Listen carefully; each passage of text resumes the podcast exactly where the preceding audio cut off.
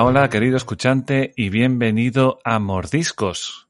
En este capítulo vamos a tener una entrevista con una vieja compañera que ya habíamos hablado hace ya más de un año y que bueno, que, que le pregunté, ¿no? Para que viniera a hablarnos de todo esto que está pasando en su país, que desde aquí, desde España, pues lo vemos un poco de lejos y que nadie nos habla de ello, pero que creemos que es importante y que también ya lo habíamos tratado alguna vez en, en, los capítulos de, de Déjame hablar. Estamos hablando de todo este proceso de constitución que creo que ya había hablado con ella precisamente de esto hace un año y algo. Y ella es Jenny Farfán, vicepresidenta de Ladies of Liberty of America. ¿Qué tal, Jenny?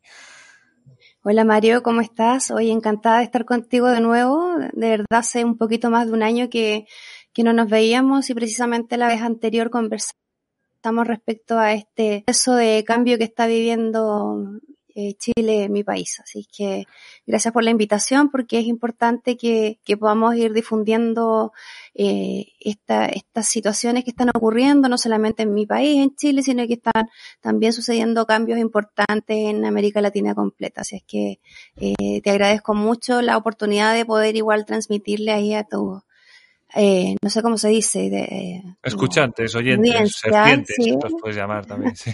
Perfecto. eh, claro, que, que, que, vayan sabiendo un poco cómo se está moviendo el tema aquí en, en, Latinoamérica. Pues sí, pues es verdad, porque en Latinoamérica parece que no, pero de repente ha habido ahí un jaleo de... Han empezado a caer gobiernos por todos lados, empiezan a surgir eh, elementos eh, izquierdistas por todos lados. Ahora mismo Colombia hace, hace dos días, como quien dice.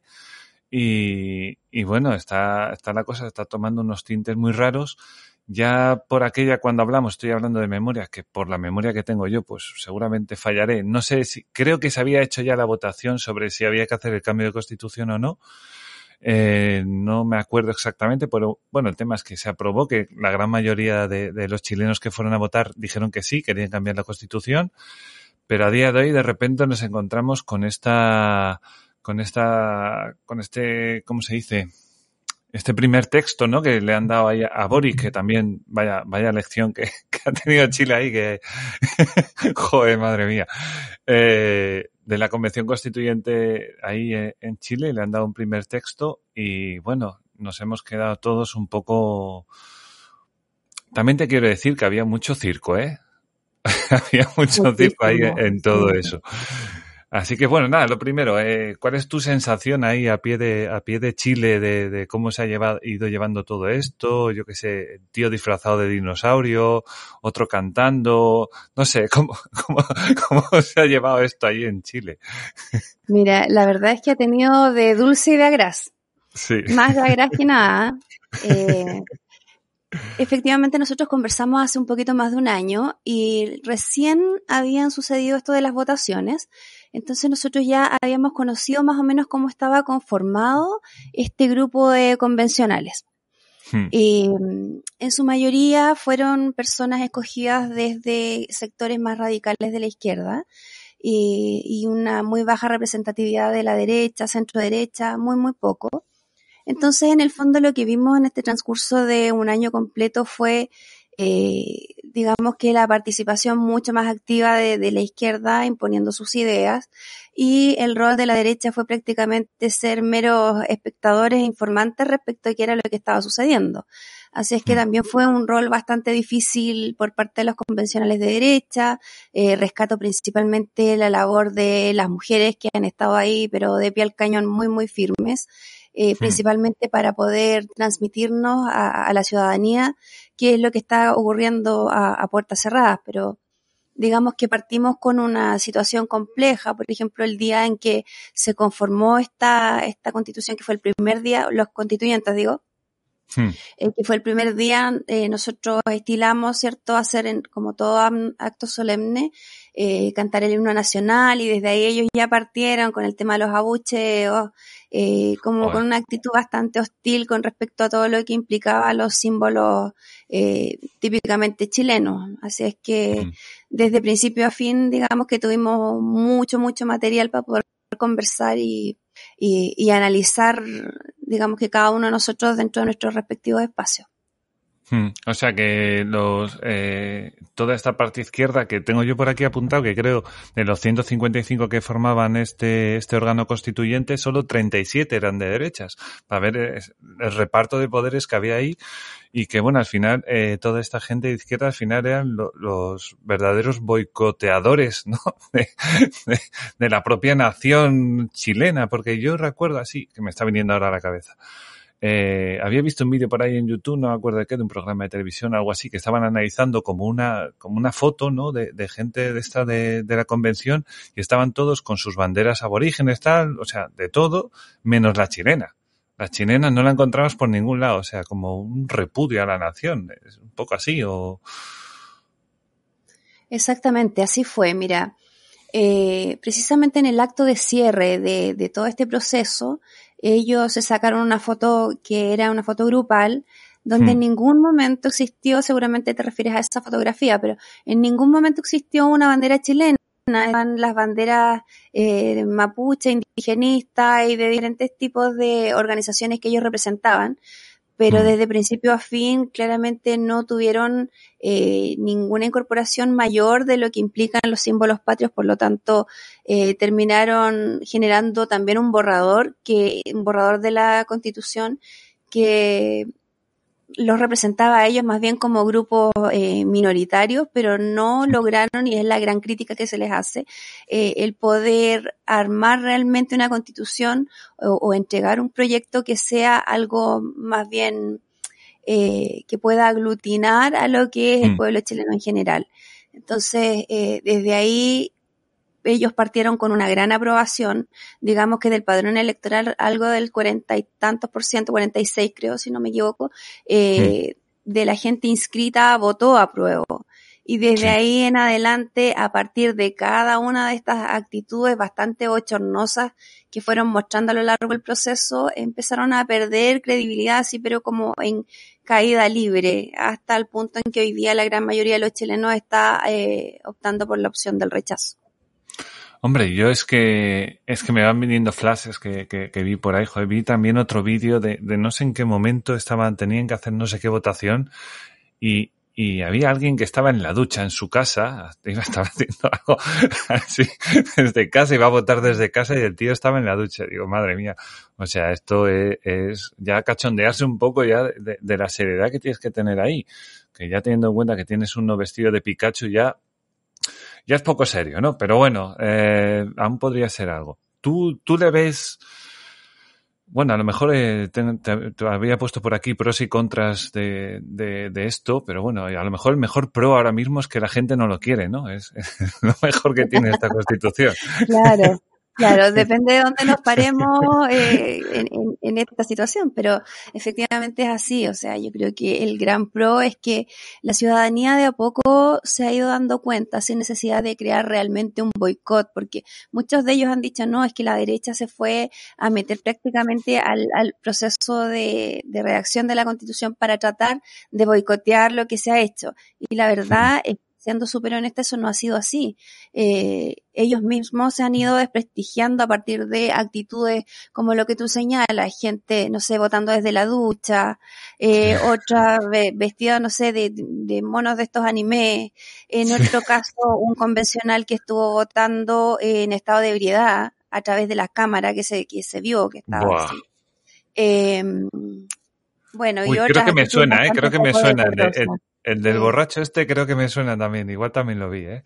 Sí, sí, sí, y otra que es peor que entre medio de gemidos medio poco decorosos también dio una su votación extraño, pero oye, impresentable porque Chile en general ha sido un país bastante serio.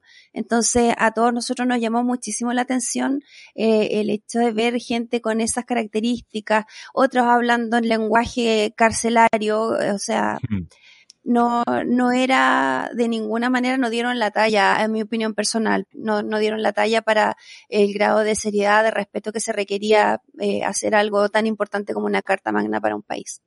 Pues sí, y además eh, era como una gran oportunidad, ¿no? Que tenía la izquierda para, digamos, asaltar el poder, entre comillas, ¿no? Habías conseguido tener un gran tienes ahí la inmensa mayoría de gente para poder enfocar una constitución como tú quieras, que más o menos es lo que ha intentado hacer. Y, ahora tienes un presidente, además, izquierda, izquierda, izquierda, como que lo tienes todo perfecto para ti y te dedicas a hacer el, tonto eh, eh, y no dedicarte a hacer tu trabajo, que, que, que, esto es importante. Al final necesitas que la gente eh, se sienta cómoda con lo que estás haciendo con la Constitución y que al final puedas, pues como hace la izquierda, ¿no? Aglutinar poder y tratar de, de enfocarlo todo desde su punto de vista y que la gente no pueda, digamos, ser de libre opinión, ¿no? Tienes que ser de izquierda, si tienes que pensar así, tienes que actuar así. Eh, ¿Tú crees que esto de la, de la Constitución, de, de, de, este primer eh, proyecto de Constitución, eh, ¿le afecta en algo a Boric o no? Mira, yo creo que Boric afecta más a la Constitución que al revés. Ah, mira. Sí, yo creo que es así porque, bueno, nosotros estilamos a, a tener presidentes que dentro de sus eh, primeros tres meses muestran un plan de gobierno, señales más claras respecto de qué es lo que eh, ellos se proyectan para su periodo de gobierno, en fin. Los famosos 100 días de prueba, ¿no? Que hacemos por aquí. Exactamente, los Ajá. famosos 100 días de prueba. Y lo que ha hecho este gobierno ha sido, en el fondo, eh, tomarse del proyecto constitucional diciendo que este, esta nueva constitución es el programa de gobierno de Boric. Que yo pienso que efectivamente eso es así. Eh, porque el generar esta nueva constitución y que se implemente va a implicar realizar muchos esfuerzos en favor de poder bajar ese, esa nueva estructura jurídica para poder llevarlo a la realidad. Entonces, a mí me parece que, que en este caso la mala evaluación que tiene Boric también, da su eh, inacción o, o, o, su poca asertividad para resolver los problemas, nosotros estamos con una crisis inflacionaria que no habíamos visto en muchísimos años, o sea, Aquí tenemos también, el sí. dólar, sí, pero olvídate, acá es, es lejos, estamos con dos dígitos, eh, eso no se había visto en Chile hacía décadas.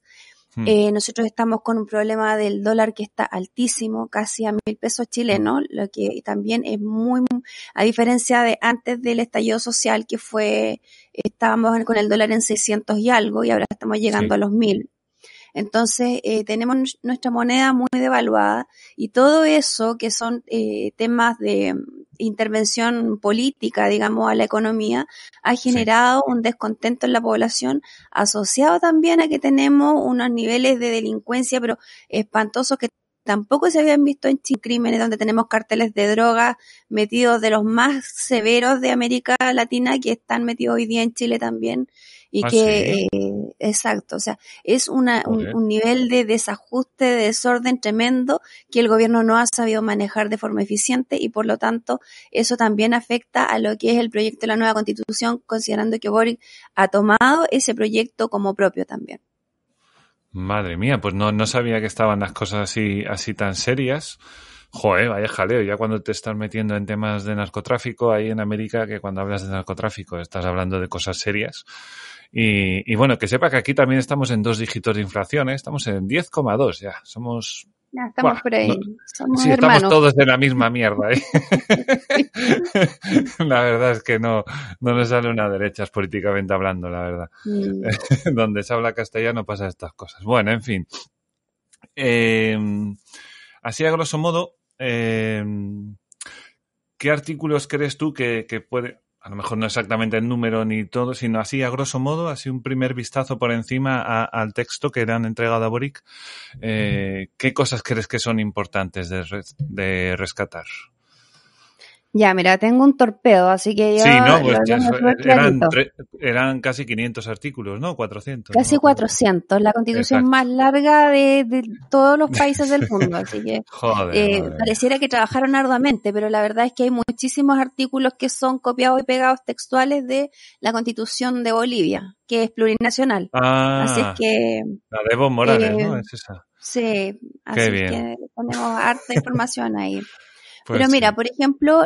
Bueno, estos constituyentes partieron con un ánimo refundacional, ellos lo decían abiertamente, querían refundar el país.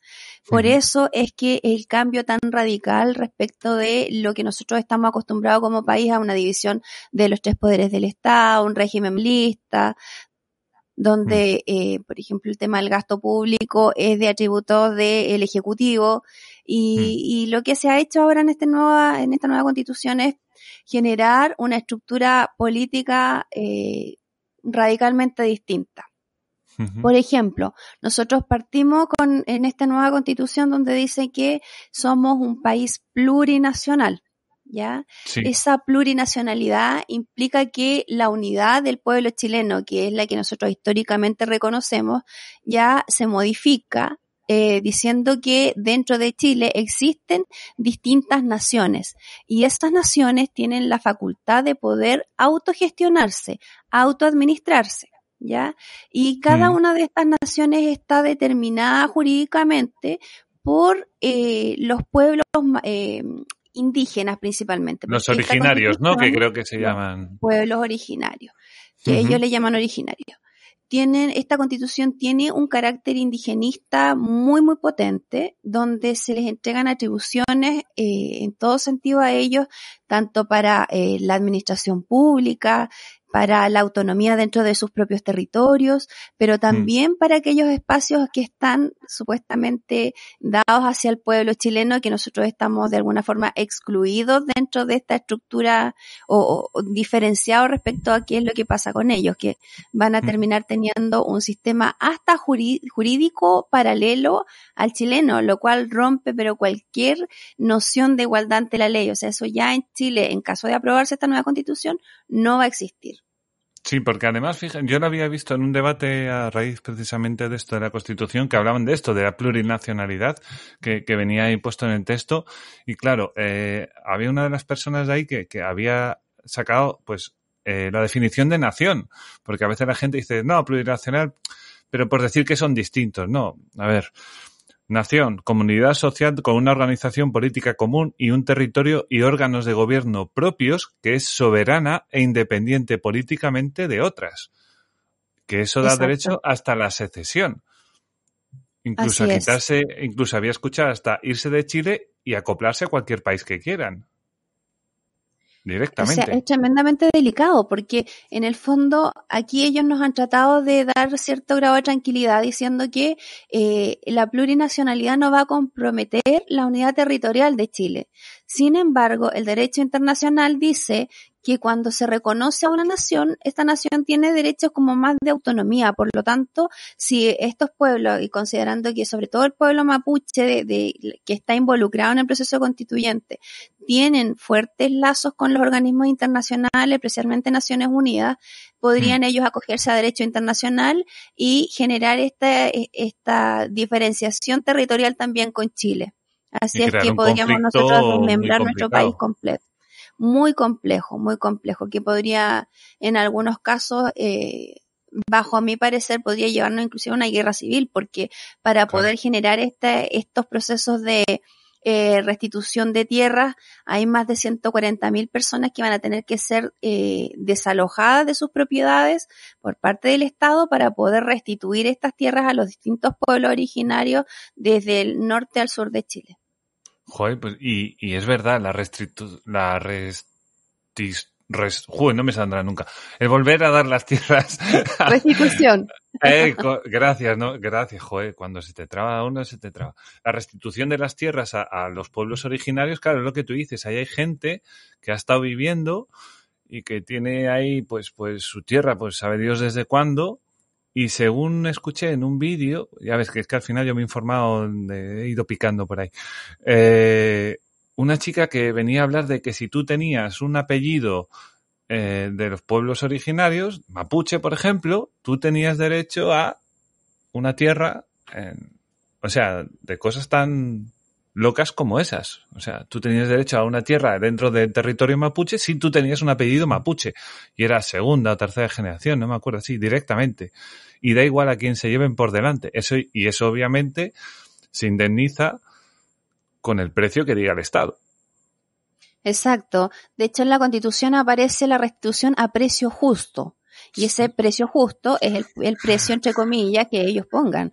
Entonces, igual es súper delicado y eso se vincula también con una situación que nosotros estamos viviendo hace muchos años en antes era la región de la Araucanía, hoy día se habla de macro zona sur porque comprende desde la región del Biobío, la Araucanía, los lagos y los ríos, donde tenemos conflictos con eh, grupos armados eh, de causa indigenista eh, que a mi parecer no representan realmente lo que es el pueblo mapuche porque también han atacado a gente desde las mismas etnias de otras comunidades eh, y mm. van, se meten eh, de forma eh, encapuchados con armas, van y se toman los predios de forma violenta, en otros casos son oh, meros ocupa, pero habitualmente con violencia y gracias a eso nosotros tenemos un estado de excepción donde eh, la, las Fuerzas Armadas han tenido que ir a situarse, llevan prácticamente desde que inició el gobierno de Boric y de ahí hubo un tiempo cortito que estuvieron eh, ausentes y de ahí para atrás con Piñera fue lo mismo porque van a resguardar el tema de las carreteras y a tratar de promover que la gente pueda hacer su vida eh, un poco más segura, pero obviamente no exenta de este tipo de ataques que son, que todos los días están ocurriendo diferentes ataques a propiedad privada, ya sea de eh, quemas de casa, de vehículos, de maquinaria. Es muy, muy tremendo lo que se está viviendo ahí. Ostras, es un poco pues, como Colombia en sus años malos, ¿no?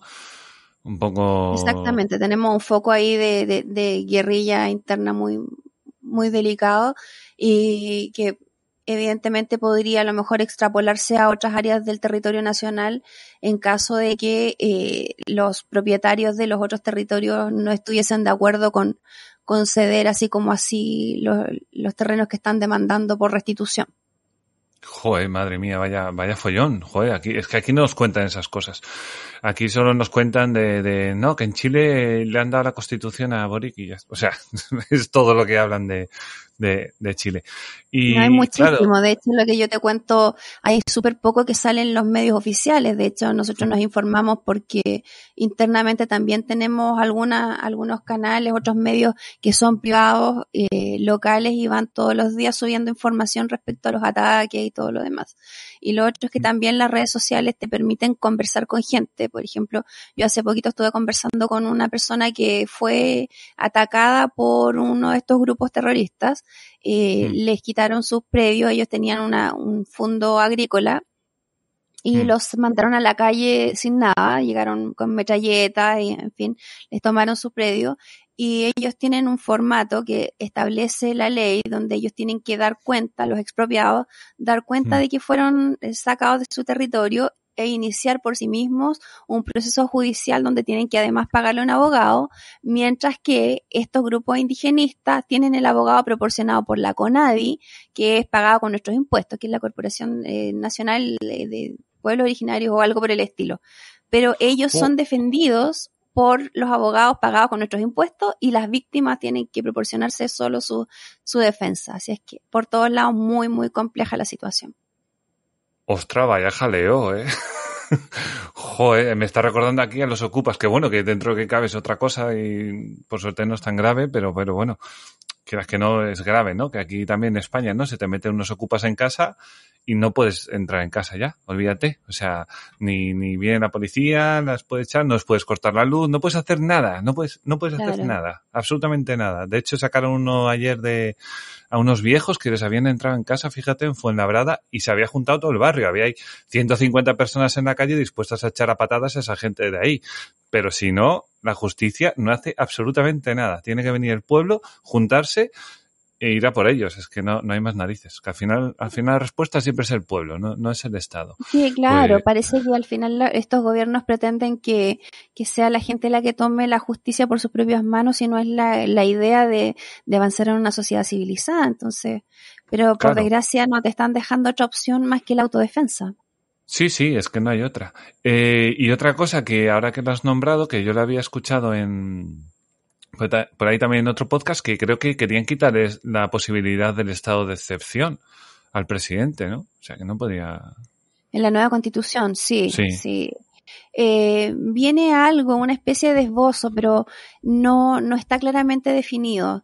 Y, y eso ha suscitado también muchísima eh, muchísimo revuelo, porque en el fondo, entendiendo cómo están las situaciones hoy en Mm. día y que, que el estado de excepción ha sido casi una necesidad imperiosa por, ulti- por- en una gran zona del país y en la zona norte también se está solicitando. Eh, de hecho, hubo un tiempo que estuvieron también presentes por el tema de la inmigración, que tenemos otro problema en el norte con el- la política de fronteras abiertas, eh, Joder. abierta entre comillas, ¿ah? pero eh, nos metieron mucha inmigración descontrolada, todos los días se está metiendo gente por la frontera del norte eh, y, en- y eso también ha generado otros problemas adicionales. Así es que eh, sin esa, si- sin tener la posibilidad del estado de excepción real que se usa también, por ejemplo, para situaciones de catástrofe. Nuestro país es un país que está en una zona geográfica muy delicada, entonces tenemos terremotos, hemos tenido tsunamis, este, Sí, eh, y además sois tan delgaditos que, que os afecta a todos, sí, sí. Exactamente. Así es que eh, también la ciudadanía desde ahí queda eh, desprotegida por porque quedamos como expuestos a que sea un burócrata el que tome la decisión de si se saca o no se sacan las Fuerzas Armadas eh, en caso de ser, de ser necesario para ayudar a la ciudadanía. Joder, madre mía, o sea, más, más burocracia al final que no, no hace mucho, vamos, que no hace, nunca hace ningún bien, vamos. Eh, hay otra cosa que yo había escuchado por ahí, que te lo tengo por aquí apuntado, esto de los bienes comunes naturales. Todo esto que yo escuché sobre el agua, los glaciares, la atmósfera, no sé qué, qué, qué, qué es esa, esa pantomima que se han sacado ahí. Es que es, es muy, muy chistoso casi esto. Sí, bueno, eh, obedece a la poca seriedad y principalmente yo creo que eh, con este tema de los escaños reservados se abrió una puerta que, que nunca yo creo que la ciudadanía se imaginó hasta dónde van a llegar, porque eh, dentro de este proceso lo que se, lo que se hace es como mirar que los pueblos originarios, al haber sido despojados de sus territorios, hoy Mm. día con esta constitución ellos van a eh, volver a tomar el rol que antiguamente, estamos hablando de cientos de años atrás, Sí, ellos sí. tenían donde van a, donde de- de- eran autónomos y, estaban facultados para tomar decisiones sobre los recursos naturales. Entonces, la- esta constitución los faculta a ellos para precisamente eh, ser consultados y que ellos eh, den las autorizaciones correspondientes sobre los recursos naturales, todo lo que sea para ellos algo de eh, uso mm, personal, digamos, o de uso a nivel comunitario. Entonces, por Ah. ejemplo, tú puedes tener agua en tu casa, en- tienes un campo, una parcela y resulta que llegó una comunidad X y dice, no, este territorio nos pertenecía a nosotros, no puedes usar el agua, no sé. Entonces, terminas eh, quedando prácticamente expuesto a la supremacía de ellos dentro de la Constitución a través de el- un aparato jurídico que lo faculta para intervenir en todo lo que es recurso natural. De hecho, mía. hace un par de semanas atrás, eh, la Corte Suprema eh, detuvo un tema de unas concesiones con respecto al litio porque una Mm. comunidad indígena del norte se opuso y levantó un recurso de protección. Entonces eso quedó stand-by porque eh, se les está dando a ellos las atribuciones y eso que todavía no tenemos la, con- la nueva constitución vigente. Entonces esas cosas ya sí. están pasando y con un aparato jurídico que, que lo respalde más aún eh, va a ser mucho más complejo, creo yo. Pues sí, además, o sea, está pasando ya y todavía tenéis las elecciones el, el 4 de septiembre. O sea, que aún quedan, todavía dos meses por delante y ya están empezando con el jaleo. Joder, pues ya les vale. Eh, pues sí, había escuchado también esto del derecho al agua y cosas así, ¿no? O sea, cosas muy, muy locas, derecho al agua. Dice, pues, pues bueno, pues, pues claro, hombre. Y con sí. enfoque de género, porque también tienen eso. Bueno, sí, con lo de género. De- derecho al agua con enfoque de género. Yo no sé si habrá alguna diferencia. Ah, entre- derecho al agua uno- con enfoque de género, va todo Exacto, junto. sí. que- ¡Ostras! también con enfoque de género. O sea, como que si los hombres tal vez no, no, no usan agua, tanta agua como nosotras.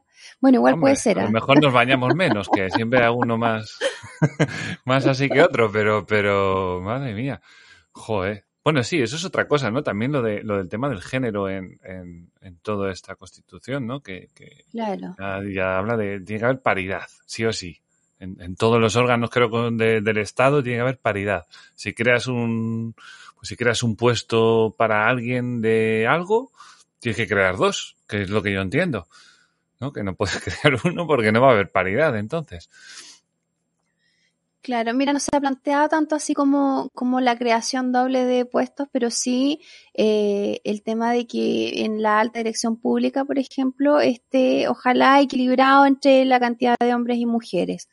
Eh, este gobierno sí partió con esa idea también, donde tiene mucha mujer en cargos de ministerio y todo lo demás. Mm. Pero digamos que en la estructura de la nueva constitución eso ya viene consagrado totalmente. Entonces, ponte tú, me acuerdo yo que cuando se hizo, se creó esta asamblea de constituyentes, eh, se aplicó el enfoque de género y fue al revés. O sea, en lugar de salir beneficiadas las mujeres, salieron beneficiados los hombres porque habían sido seleccionadas más mujeres que hombres. Entonces, tuvieron que quitar mujeres, claro. Claro, exacto. O sea, el, criterio es súper arbitrario y lo peor de todo es que es destructor de la, de la, democracia, porque ya con esto se perdió lo que es la representatividad de una persona, un voto. Eh, Hay gente que, que se olvida que las ideas son las que terminan representando y no a las personas y no a, aquello que tienen entre las piernas, como se dice vulgarmente. O sea, no, no, no, pasa por ahí. Y, por desgracia esta constitución también trae ese enfoque de género que, que ya sabemos cómo opera. Sí, que opera mal, además, opera, opera mal. Y aparte que, bueno, no sé cómo sería ahí en Chile, pero aquí en España ha sido la mayor parte del tiempo son cosas eh, orgánicas, van, van, surgiendo, las mujeres van llegando a puestos de alta dirección, eh, los partidos de derecha que siempre son más, más, machistas, lo que tú quieras, pero hay mujeres ahí arriba, de vicepresidentas, de vocales, o sea, están ahí. A lo mejor por cuestiones de tiempo todavía no hay tantas como hombres, pero quien quiere y tiene méritos va llegando. O sea que, que al final son, son historias que se van creando. Em, bueno, que tienes algún, algunos eh, artículos por ahí más que me puedan sorprender sobre. ¿Te quieres sorprender más todavía? Sí, sí, por favor, a mí estas cosas. Yo lo siento por vosotros, pero desde aquí eres simpático. Sí. Em, a ver, mira, se hizo un cambio y nosotros tenemos ahora, o sea, tendríamos ahora una Cámara de Diputados eh, con muchas más atribuciones que las que tiene actualmente, la, la que está operando en esta constitución. Sí. Y tiene más poderes y más atribuciones porque en la nueva constitución se elimina el Senado. ¿Ya? Y eso es un tema también muy, muy importante porque para nosotros el Senado es lo que genera el contrapeso y, un poco de distribución respecto a eh, cómo se administra el poder.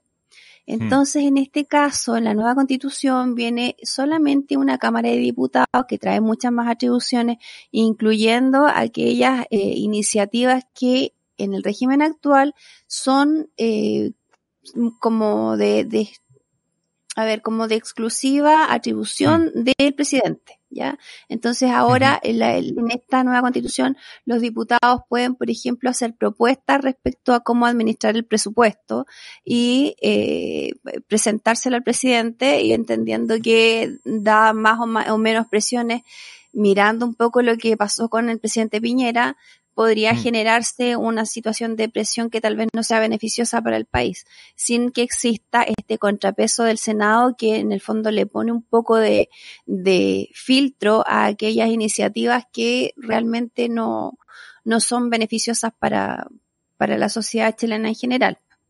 Si tenemos eso, se crea una nueva cámara que se supone que eh, los constituyentes vienen a decirnos a nosotros, no, tranquilos, porque el Senado no existe, pero nosotros queremos dar más atribuciones a las regiones, donde existe esta cámara de regiones, pero que tienen un poder bastante más acotado ya eh, hmm. que se maneja a través de algo que se llaman los acuerdos regionales, que se manejarían de esa forma. Eh, A hmm. partir de eso tendrían algún grado de atribución, pero en el fondo quienes administrarían la cuota mayor de poder sería esta Cámara de Diputados y Diputadas que llaman ellos. ¿ya? O sea, que, que maneje, que maneje esa Cámara de Diputados ya maneja todo, o sea, prácticamente ya... Exactamente. Y siendo más, tienen la posibilidad de generar más presión hacia el, hacia el Ejecutivo, que, que también es algo no menor. Lo otro, establecen derecho a voto a los privados de libertad, por ejemplo. Ahí sí. Eh, Ahí es verdad que con los presos habían, habían metido unas cuantas cosas, es verdad. Es verdad. Así es. Eh, además, extranjeros avecindados por cinco años en Chile también van a tener derecho a voto. Eh, mayores de 16 años que puedan votar también de forma voluntaria.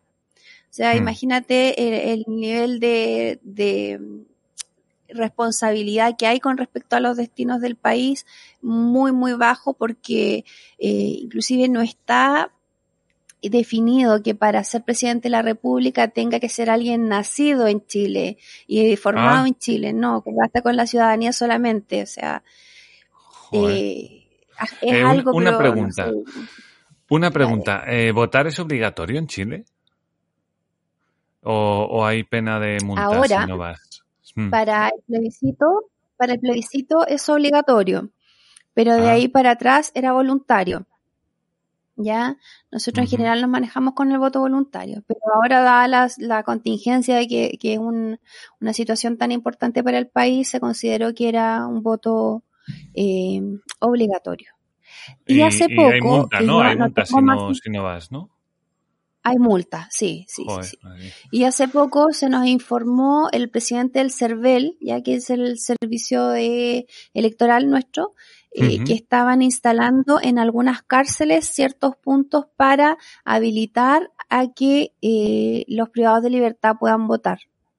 Entonces, más allá de eso yo no te puedo contar porque desconozco en profundidad cómo va a operar eso, porque se supone que eso venía en la nueva constitución, pero alcanzaron a hacer una reforma para poder generar eso y si lo dijo el presidente del CERVEL, quiere decir que eso ya se está implementando. Así es que también es algo que es llamativo porque para nuestro sistema republicano no, nunca ha funcionado así. De hecho, quien comete un delito pierde su calidad de ciudadano porque está pagando por una por, un daño que se le hizo precisamente a la sociedad. Así es que eh, eh, están generándose demasiados cambios que Claro, claro, no tiene sentido que los presos, que precisamente son presos, como tú dices, ¿no? Por hacerle un daño al país y a la gente que vive en el país, eh, tenga ahí voz y voto para, para, para andar decidiendo, claro, no, no me tiene mucho sentido, claro.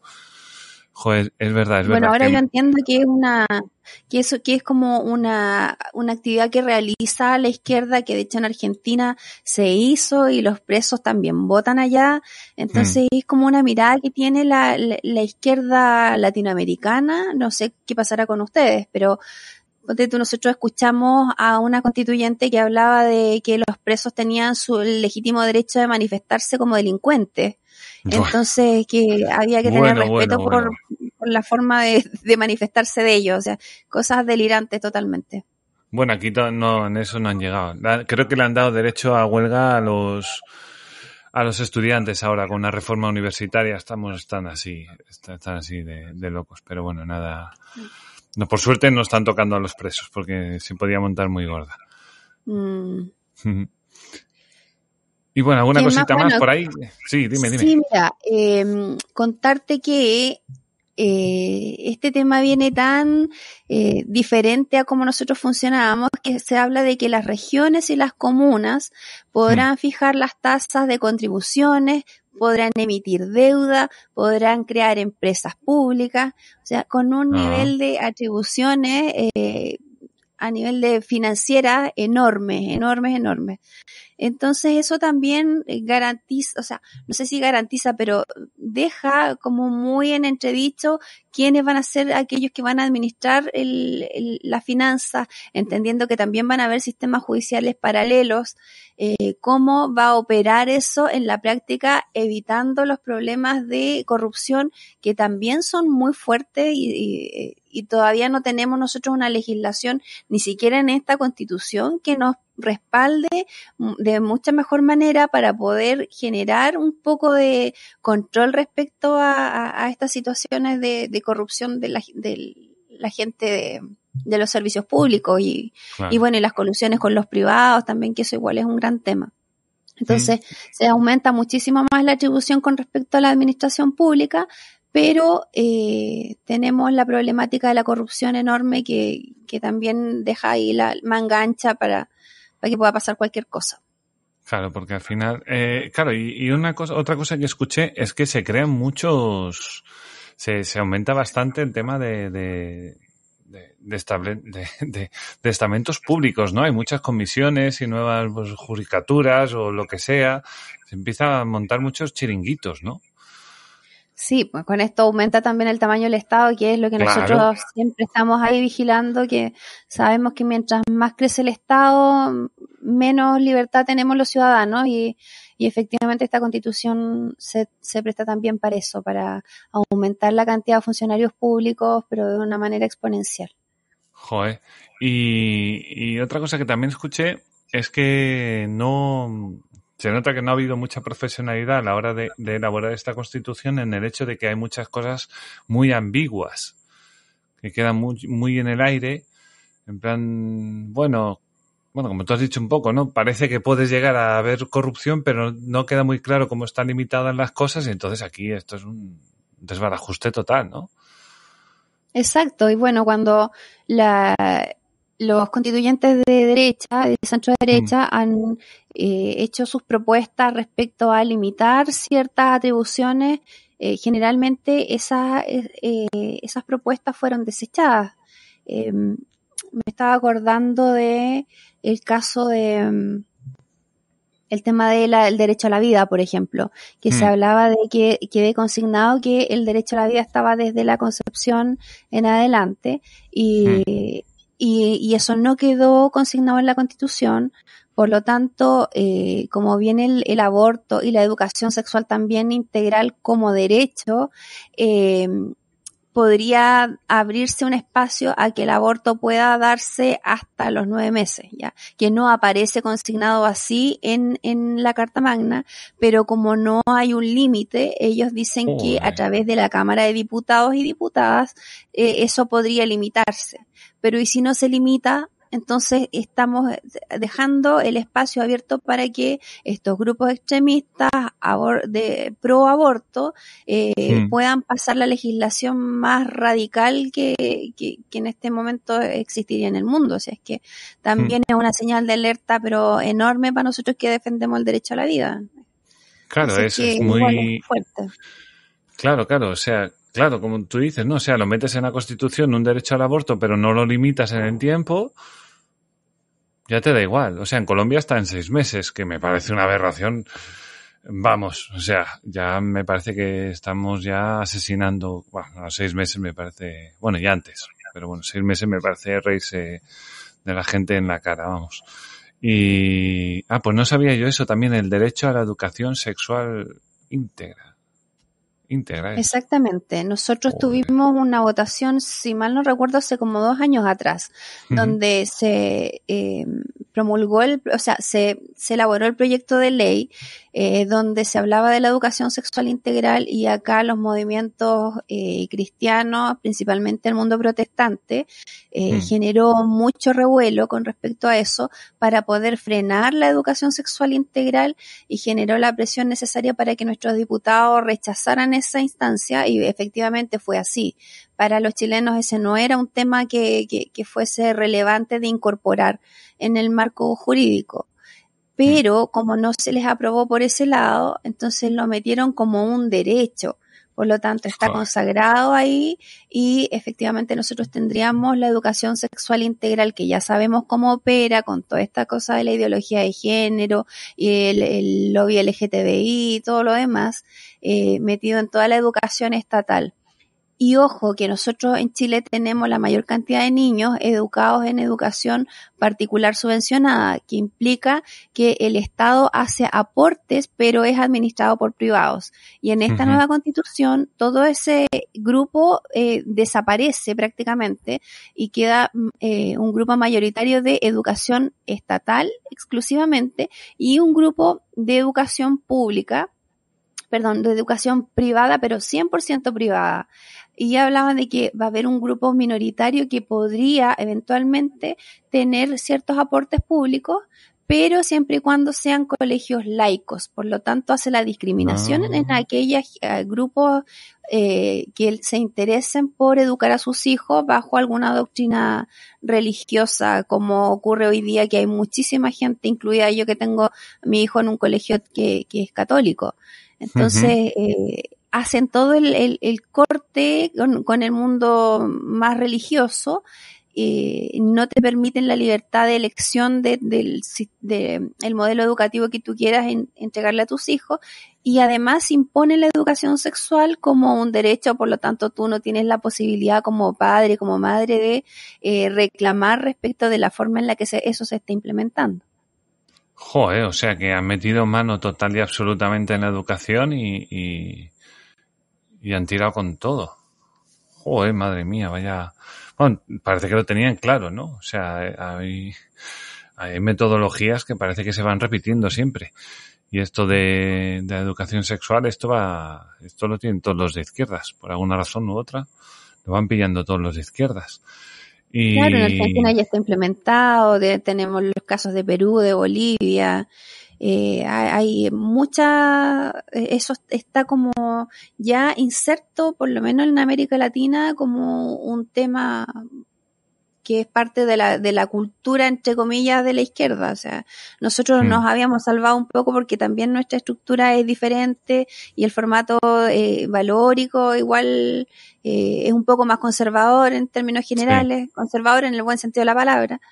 Eh, y por lo mismo el, peso de- del, mundo más cristiano t- también fue importante a la hora de poner un freno, pero en este caso consignándose como un derecho ya es prácticamente es muy difícil poder modificarlo de esa manera. Claro, y el problema es que una vez tienes una constitución, si se llegase a aprobar, que yo creo que no se va a aprobar, ¿eh? yo creo que tal y como van las encuestas no, no tiene ninguna pinta. Eh, o sea que a lo mejor tenéis ahí a esa gente viviendo del bote de hacer constitución, pues sabe Dios cuántos años. Pero que una vez está en la constitución, eso para echarlo para atrás es muy complicado. Eso ya tienes que hacer otra nueva. Exactamente, porque también pusieron un quórum súper alto para poder modificar la constitución, que era similar a lo que ellos mismos criticaban. Criticaban que en nuestra constitución actual teníamos un- quórum de dos tercios, que implicaba tener Sí. grandes acuerdos para poder hacer cambios. Entonces, para ellos era que había que modificar, cambiar esta constitución, la actual. Porque era prácticamente eh, imposible para ellos hacer los cambios que querían. Y bueno, y todo eso del reclamo a los dos tercios que decían que era fatal, pues lo aplicaron en la constitución de ellos, porque ahora en la que ellos sí hicieron, ahí les Claro. acomoda que hayan barreras altas para hacer cambios. Pero además de eso, ellos pusieron que eh, para hacer los cambios que involucran a los pueblos originarios, ellos tienen que dar su consentimiento para poder hacer el cambio Ah. efectivo.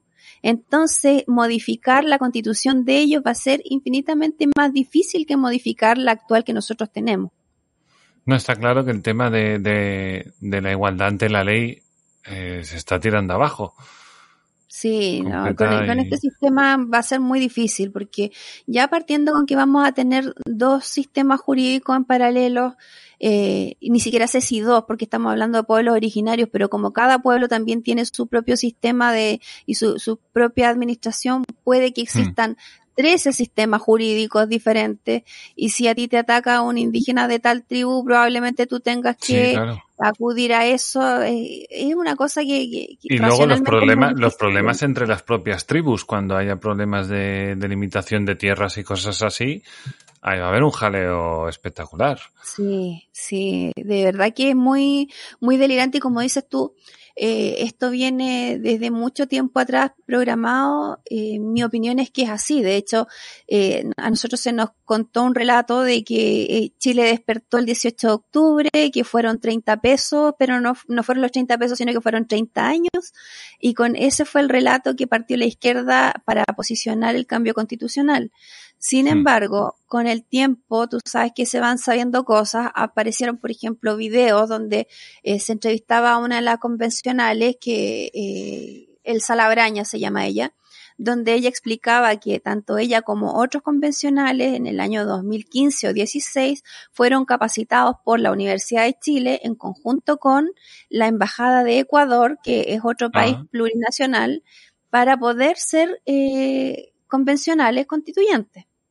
Entonces, ah. ¿cómo vamos a hablar de algo que es espontáneo si a ellos los vienen preparando para el cambio constitucional desde esos años? Imagínate.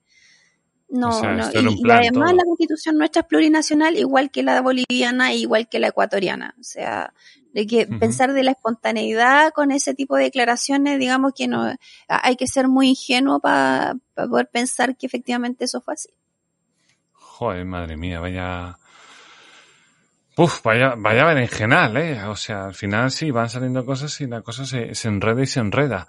Eh, bueno, eh, ¿hay alguna cosita más que quisieras destacar de, de esta, de esta, de este texto? ¿Alguno, algún articulito más o algo así?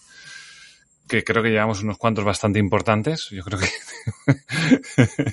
sí, mira, nada, yo creo que eh, me siento un poco más contenta y más tranquila porque el rechazo está avanzando. Hmm. Eh, yo soy del rechazo desde el día uno. Nosotros partimos siendo un 22% de, de gente que estaba en contra del cambio constitucional.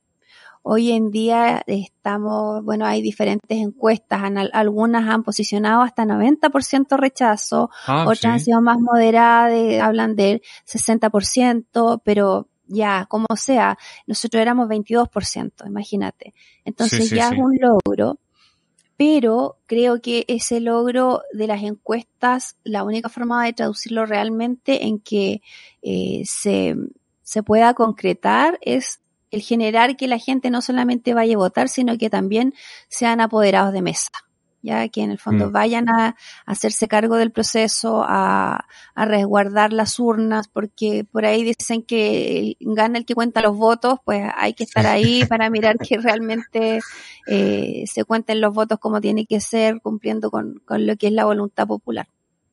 Jo, pues, pues yo lo deseo que salga un rechazo ahí bien, bien contundente. Sí, yo había leído hasta un 80, había leído y, y bueno, eh, también se lo están buscando, lo que hablábamos antes, ¿no? O sea, hay al final un circo tan grande y, y venían con una buena, con una buena historia, ¿no? La historia que ya habíamos hablado ya hace año y algo, de que no era una constitución de Pinochet, que había sido ya completamente cambiada, que tenía, aunque se ve que yo también escuché por ahí que tenía todavía ciertas cosas que había que ir matizando por ahí, ¿no? De la antigua constitución que posiblemente tuvieran razón o posiblemente no, pero, pero sin duda el gran, la gran idea de que era una constitución de Pinochet, pues eh, es mentira, que aún lo sigo leyendo por ahí, ¿eh? Aún todavía sigue leyendo por ahí que la constitución de Pinochet de 1980. Vale, pues ya está. Eh, pero bueno. No es así, porque la, esa constitución, la que tenemos hoy día, es una constitución que está firmada por el presidente Ricardo Lagos, que eh, fue corroborada por los ministros de ese entonces también.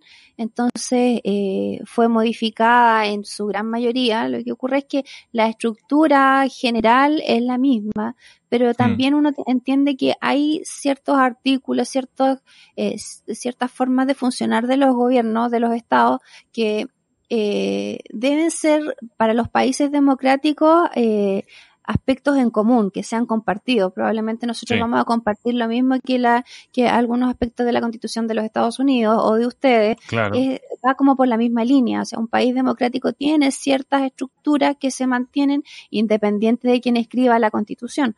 Por lo mismo, se encuentran aspectos que vienen desde la Constitución del 80 presentes en la Constitución de Ricardo Lagos. Pero eso no implica que sea la, la Constitución de los generales como hablan por ahí, no, de hecho el mismo Ricardo Lago salió hablando y reconociendo que era su constitución. Entonces, yo creo que más tiene que ver con el discurso de generar esa sensación de división interna y de mm. que aquellos que son más, eh, están más alineados con el rechazar la figura de Pinochet y del régimen eh, militar, se lleven mm. más bien por, por esa idea que por pensar racionalmente si es lo que nos sirve o no nos sirve para, para el Chile que nosotros queremos tener de aquí al futuro. Además es un es una guerra complicada la de la lucha contra la izquierda porque la verdad que lo hacen bien. O sea, lo que es un tema mediático, la izquierda trabaja muy bien. Y, se lleva generalmente a mucha gente de calle y es, y es muy difícil tirar abajo cosas tan, tan, incluso tan, tan obvias como dices tú, ¿no? De, de bueno, ya, que ya no sea Pinochet ya no tiene nada que ver aquí. Como tú dices, hay una estructura porque es una constitución y tiene que tener una estructura y se cogió esta. Pues ya está, tampoco tiene nada del otro mundo.